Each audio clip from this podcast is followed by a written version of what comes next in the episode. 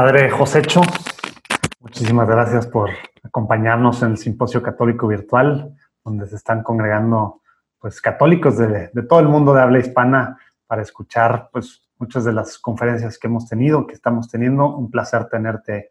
Buenas tardes por allá, por España. Gracias por estar con nosotros, Padre. Bueno, el gusto es mío. La verdad que ha sido una cosa muy trabajada en el tiempo el poder hacer esta conexión pero yo creo que ya podemos sacarla adelante. Así es, así estamos todos. Eso es lo bueno. Ahorita que estamos en pandemia, todo el mundo en nuestros casos hacemos lo mejor. Si de repente se escucha llorando acá a mi bebé o a mis otros hijos, pues así estamos todos. Es la realidad que nos toca ahora. Eso es. Bueno, padre, pues nos vas a, nos vas a dar una conferencia ahorita, nos vas a platicar. Tú eres experto en temas de comunicación, diriges el, eh, pues la dirección de comunicación de, la Conferencia del Episcopado Español y, has escrito un libro que está por salir en estos temas y muchos temas, pero ahorita tú te quieres enfocar en cómo el mapa básico para convivir en el entorno digital, ¿verdad? Entonces te voy a ceder la palabra para que pues empezamos, empecemos esta conferencia que, que estoy muy emocionado de escuchar junto con los que nos están viendo en este momento y durante estos días de, del simposio, Padre. Bueno, pues vamos allá entonces. Yo creo que, bueno, vivimos en un contexto, yo creo que todos vivimos, vivíamos ya todos en un contexto digital, pero realmente este contexto digital se ha hecho mucho más divertido con el tema de la pandemia. Yo creo que todos hemos dado un paso adelante en el mundo digital y lo que iba a tardar años en hacer la iglesia, meterse en lo digital, empezar a hacer, trabajar a distancia y tal, de repente lo hemos aprendido a hacer todo en un mes.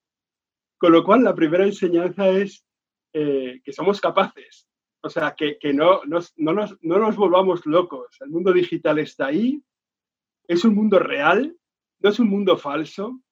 A veces tenemos la percepción de que lo que queda al otro lado de la pantalla del ordenador, no, no, tranquilidad, no pasa nada, yo puedo hacer lo que quiera porque, digamos, la pantalla crea una pared entre, entre el mundo real, entre yo y el mundo digital es muy importante, me parece que una primera idea muy importante es tener en la cabeza de que el mundo digital, la idea de que el mundo digital es un mundo real.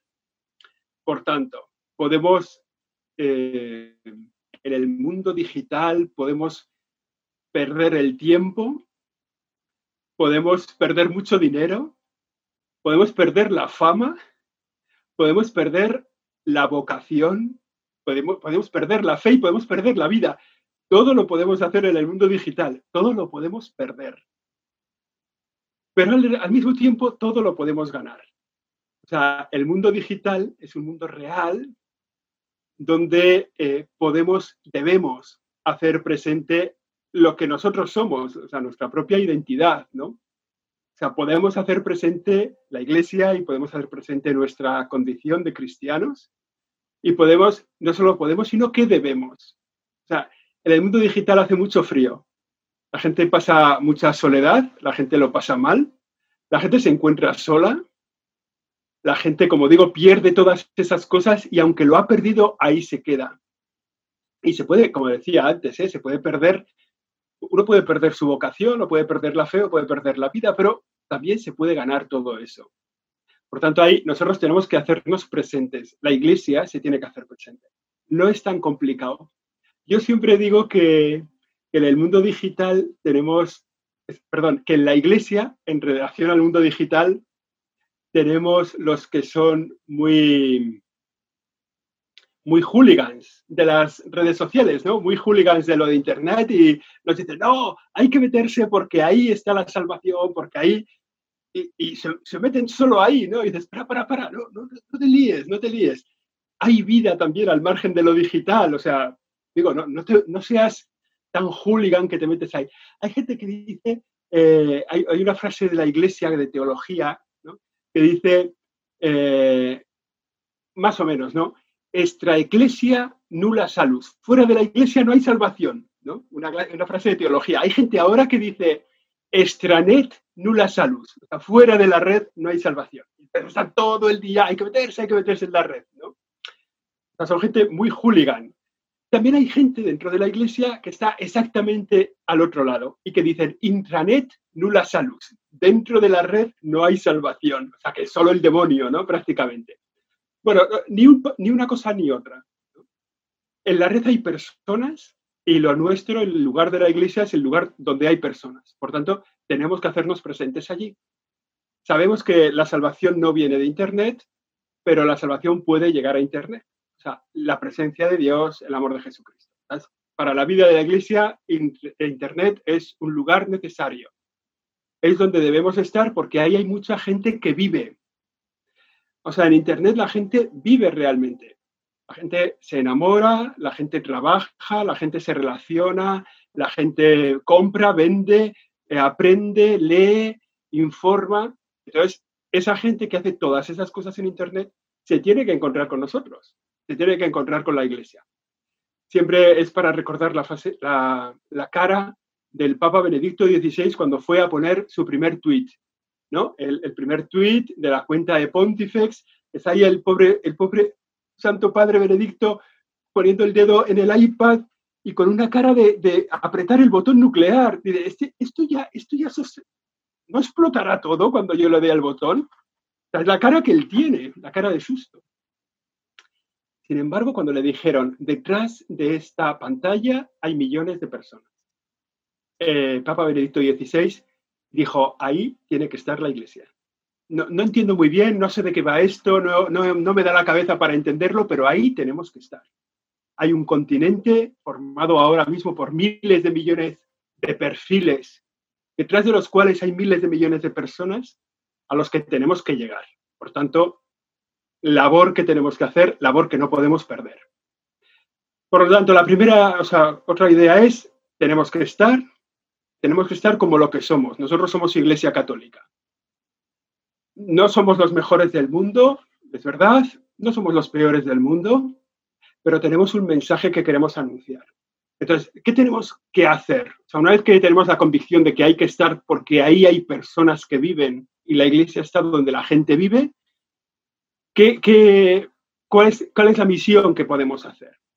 Bueno, pues la, iglesia hace como tres cosas, más o menos, ¿no? La iglesia hace muchísimas cosas, pero hace tres cosas. La iglesia anuncia la salvación, la iglesia celebra la salvación y la iglesia eh, comparte la salvación, podríamos decir. Anunciar, celebrar y compartir la salvación. Entonces, eso es lo que puede hacer la iglesia en Internet. No, se puede inventar una, una misión nueva, una misión distinta. Anunciar, celebrar y compartir. ¿Cómo puede hacer esto?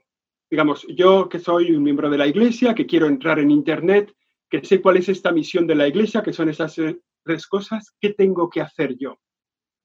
Bueno, lo primero anunciar la salvación. ¿Yo puedo anunciar la salvación en Internet? La respuesta es sí. Se puede anunciar la salvación. De hecho, es lo que más hace la iglesia en Internet, porque es lo más posible. Entonces nos encontramos a muchísima gente que anuncia, que tiene su predicación, que tiene sus eh, encuentros de formación, que da catequesis. Tenemos a gente que ya sabe hacer las novenas o que pueden eh, escribir libros o escribir artículos o hacer un blog de vida cristiana es una parte importante de la iglesia. Es una parte importante de su misión, anunciar a Jesucristo. Si nos damos cuenta, la misión de la iglesia es la misión. ¿Qué hizo Jesús? Jesús hizo tres cosas. Anunció la salvación, el reino de Dios está cerca, convertíos, creed la buena noticia. La celebró, muriendo él en la cruz, en el misterio pascual, la pasión, muerte y resurrección de Cristo, que celebramos hace unas semanas. Y la tercera cosa, compartió esa salvación con los milagros. Curaba a los enfermos. La misión de la iglesia es la misma, anunciar, celebrar y compartir. Es la misión de Jesucristo. Entonces, el anuncio es fácil de hacer en Internet. Aquí ahora hay una tentación. Hay gente que dice, bueno, ya hay tanta gente que hace cosas sobre la salvación en Internet que yo para qué. No te preocupes, no te preocupes. Hay sitio para ti en Internet. Tienes un horizonte inmenso, miles de millones de personas hay muchísima más gente en Internet que en la Iglesia Católica. Mucha más gente es posiblemente más del doble. ¿eh?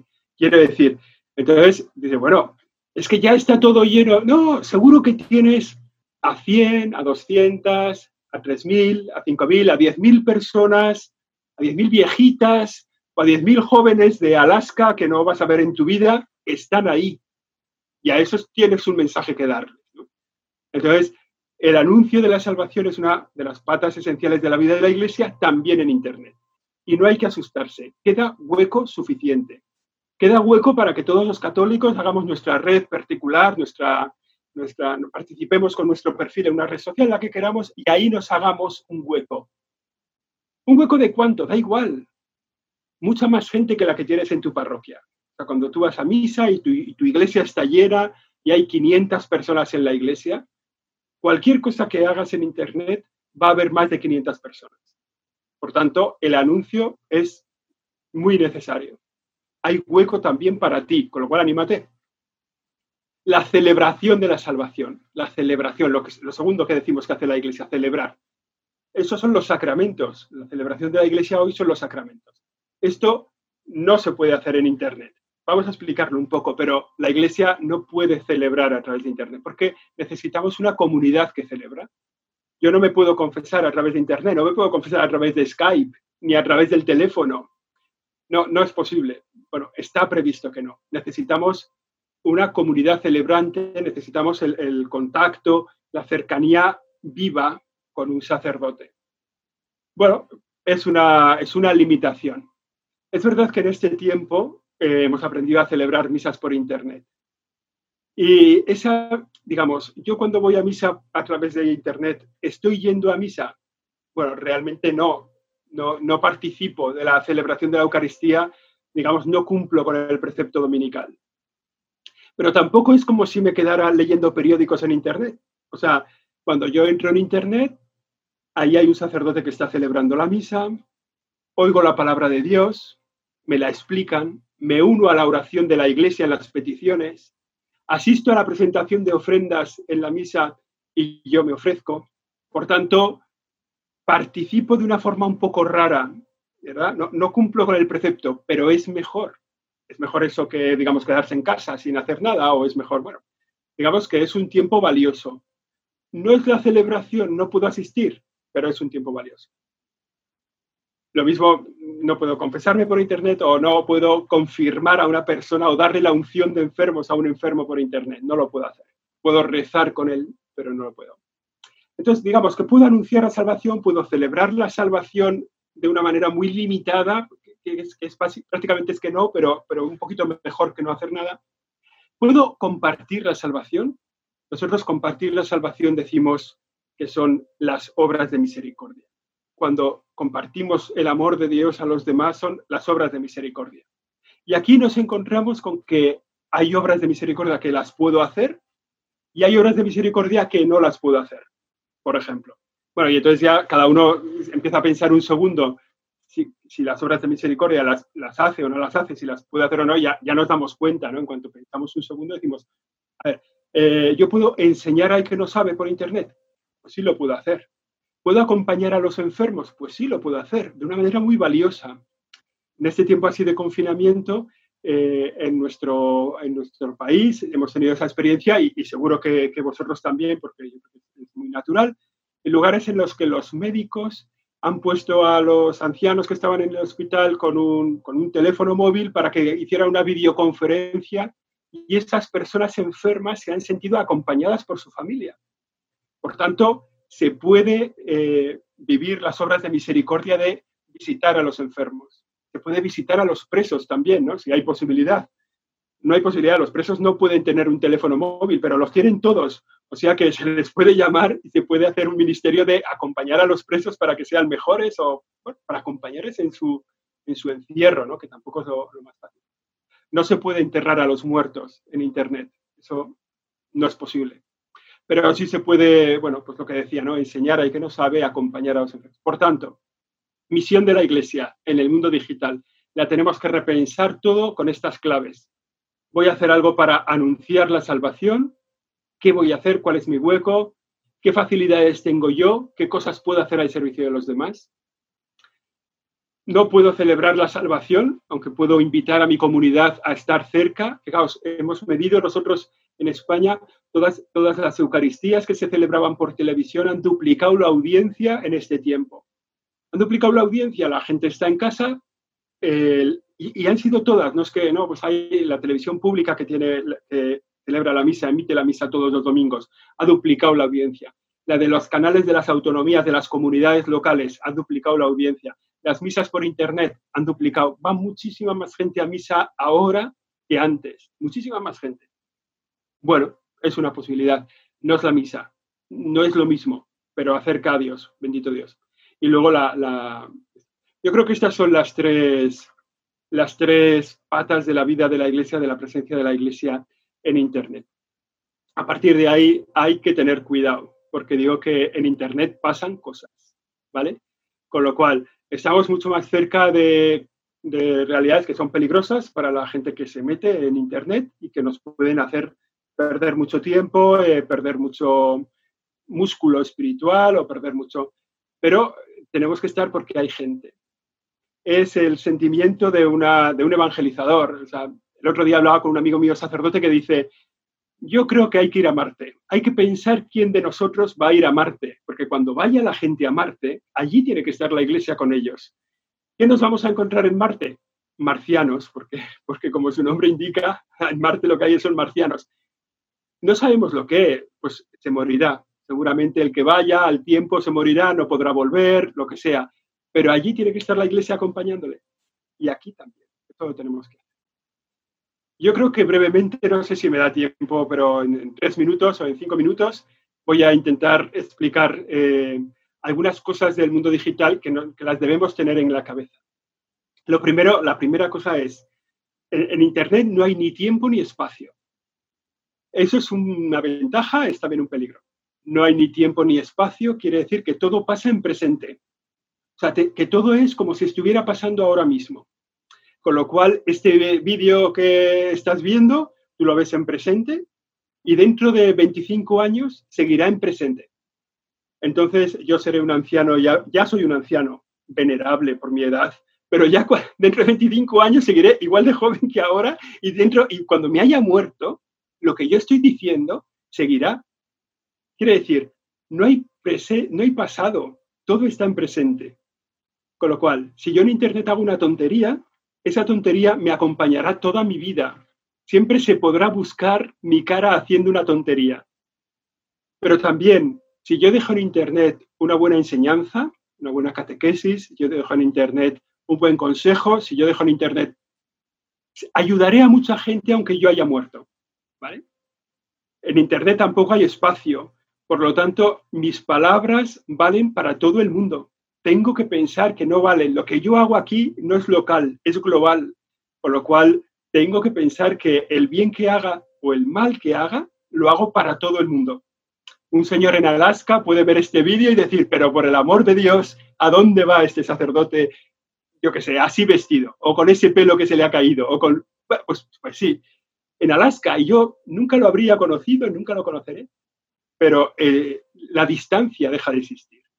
Eso es una ventaja para la evangelización. Yo me puedo sentir conmovido, cambiado en mi corazón por un vídeo del Papa Juan Pablo II que veo y que puedo decir, ha cambiado mi vida, pero no puedo decir, quiero hablar con este hombre, porque me dirán, no, se ha muerto, está en el cielo. Entonces diré, ahí va, pero, pero si habla aquí y está tan bien y tan majo y tan simpático, pues sí, pero ya está muerto. No hay ni tiempo ni espacio. Es un peligro cuando haces tonterías en Internet, porque siempre quedarán ahí es una ventaja cuando te dedicas al anuncio en Internet porque tu anuncio siempre seguirá anunciando durante todo el tiempo. Tanto, eso me parece que, es muy importante. Y un peligro grave que tenemos es el tema de la verdad. Cuando empezó Internet nos dio la impresión de que nos dio la impresión de que todo iba a ser que la verdad iba a ser muy accesible por fin voy a poder acceder directamente a la verdad sin los medios de comunicación que son de un político, de otro político, me meten unas ideas y todo tal. Entonces ya voy a acceder directamente a la fuente de información sin preocuparme. Bueno, el tiempo ha quitado la razón a todos los que pensaban que la verdad iba a ser más accesible porque es mucho más complicada para llegar a Internet, para llegar a la verdad. No es fácil saber si lo que yo estoy viendo en Internet es verdad o no no es fácil. Da igual de que, podéis poner el ejemplo que queráis, ¿eh? la importancia de vacunar a los niños de pequeño. Entonces, en mi país hay, hay, gente que dice, no, no hay que vacunar a los niños porque es un negocio que se han inventado algunos y no, es, un, es un rollo que tienen. O hay gente que dice, no, no, el hombre no ha llegado a la luna, es falso. Tal. eh, hay gente que dice, no, el cambio climático no es verdad y otros dicen que sí es verdad. Tú vas a Internet y te encuentras documentación gordísima de, que sostiene que el hombre no ha llegado a la luna y te lo demuestran, ¿no? Como porque el plano, porque la sombra, porque la bandera, porque tal. Y hay gente que dice exactamente lo contrario y te lo demuestra.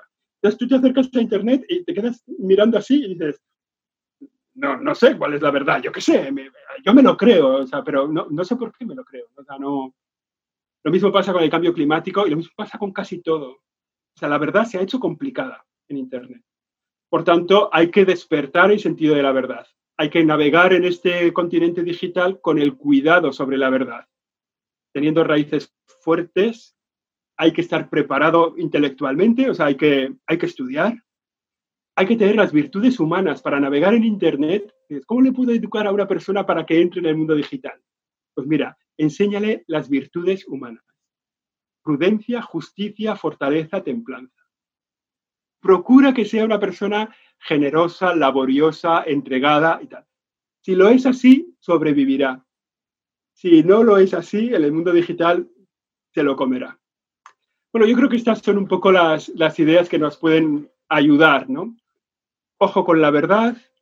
la verdad, la verdad es, ha pasado a ser costosa, o sea, no, no es accesible, sino costosa. Ojo con el tiempo y el espacio. Si vas a hacer tonterías, ahí las veremos para siempre y las veremos todas. Si vas a hacer cosas de anuncio, ahí las veremos y las veremos para siempre. Con lo cual, si vas a hacer cosas buenas, vale la pena. Y luego tener en cuenta eso, ¿no? La misión de la iglesia en el mundo digital, está muy centrada en el anuncio y hay, y hay sitio para todos. O sea, todavía hay mucha más gente que no cree que los que creen en Internet. O sea, que no te preocupes de evangelizar. Mira de, la posibilidad de celebrar para que puedas servir sabiendo que, que, sirve mejor una misa bien celebrada que mal celebrada, pero, pero que realmente no te crea una comunidad que celebra, es, es difícil.